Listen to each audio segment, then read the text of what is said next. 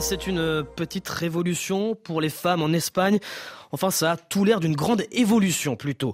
Le Parlement qui a adopté une loi pour la mise en place d'un congé menstruel. Le congé menstruel, c'est un arrêt maladie proposé aux femmes qui, lors de leur période de menstruation, ont des règles douloureuses. Un droit qui est encore, il faut le dire, très rare dans le monde. Pour preuve, l'Espagne est pionnière, en Europe sur le sujet. Mais pour euh, certains autres pays du globe, dont plusieurs en Asie, l'ont déjà adopté. Bonjour, Carole Vignals. Bonjour. Vous êtes maîtresse de conférence à l'université de, Lille 3, spécialiste de l'Espagne contemporaine. La ministre de l'égalité espagnole, Irene Montero, parle de jour historique pour les avancées féministes. Est-ce que ça l'est vraiment ce jour historique? Oui, ça l'est, on peut le dire. Hein. Euh, ils, ont, ils ont quand même euh, fait voter. Euh, la loi a été passée d'abord par le Sénat, hein, c'est de la navette comme en France, hein, et puis elle est passée par la Chambre des députés. Ils ont quand même voté la Ley Orgánica sobre salud sexual y reproductiva. c'est une loi globale, c'est une loi pionnière en Europe, et c'est en plus une loi organique. c'est au-dessus des lois ordinaires. Donc c'est un jour très important puisqu'on reconnaît quand même certains droits aux femmes qui n'étaient pas reconnus avant par, par la législation. Donc un vote historique, mais pour revenir un peu en, arrière, est-ce qu'on peut se faire arrêter, est-ce qu'on pouvait se faire arrêter précisément euh, pour ces douleurs lors de règles douloureuses? Écoutez, c'est pour ça que je, ne veux pas vous, euh, euh, vous, vous décevoir, mais oui, en effet. Hein. Non, non, mais je veux dire, oui, oui, bien sûr. Enfin, écoute, enfin, c'est un truc qui s'est toujours fait. Alors, j'ai regardé sur le site, il y avait plus de, de 6000 femmes par an hein, qui étaient en incapacité euh, partielle. C'était quelque chose qui a toujours, évidemment, eu lieu. Il y a toujours eu des médecins qui ont fait des arrêts pour des femmes qui avaient des règles particulièrement douloureuses. Mais là, ce qui se passe, c'est que euh, cette, ce qu'ils appellent la santé menstruelle devient une sorte, pas une sorte, hein, mais un droit. Vous comprenez? Avant, c'était avant c'était un fait. Et maintenant, ça devient un droit. Voilà. Et c'est aussi une manière, peut-être, de prendre en compte une des grandes maladies. Une femme sur dix est touchée, c'est l'endométriose. C'est une manière aussi de le mettre en avant. Voilà. Et surtout, vous savez, le côté droit, c'est aussi mettre en valeur quelque chose. Je ne veux pas vous vexer, monsieur, mais normalement, enfin, le monde est taillé à, l'image des hommes par bien des choses, pour, bien des choses. Enfin, je veux dire pour la mode, les jeans, la manière qu'on a de boutonner son pantalon. Enfin, voilà.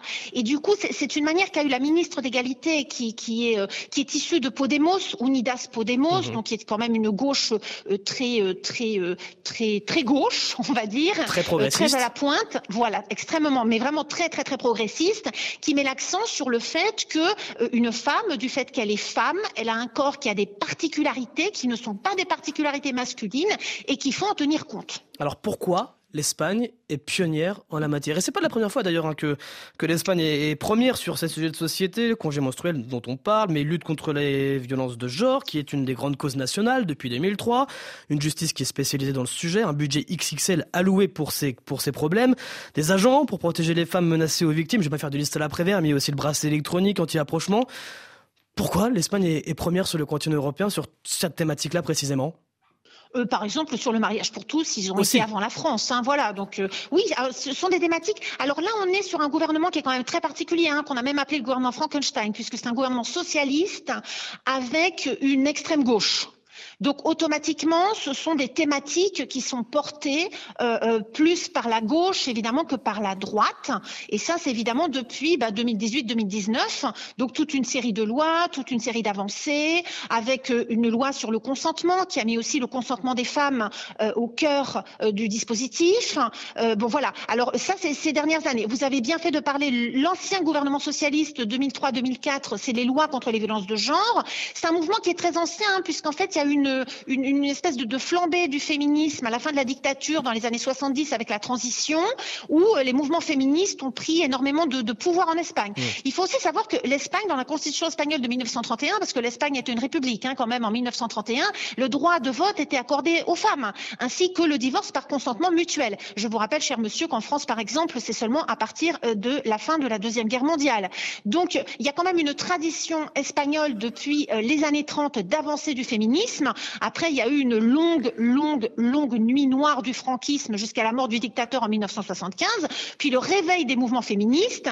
Et évidemment, euh, le gouvernement Zapatero, qui était un gouvernement de gauche, a mis en avant des réformes sociétales avec le mariage pour tous.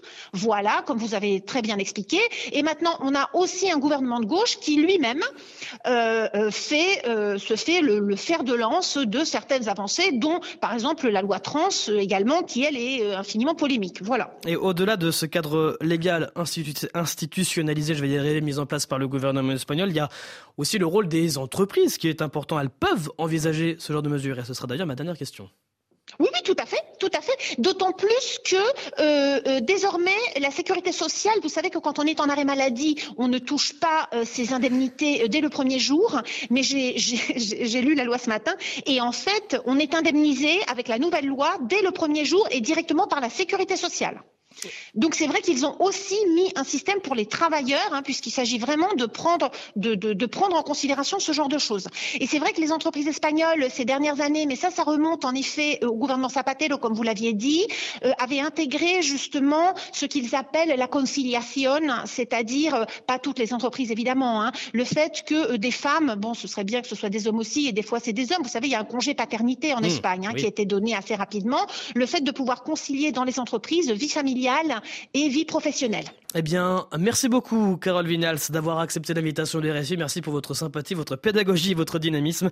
Je rappelle que vous êtes maîtresse de conférence à l'Université de Lille 3, spécialiste de l'Espagne contemporaine. Un entretien à retrouver sur RFI.fr. 13h20, ici à Paris, c'était RFI Midi.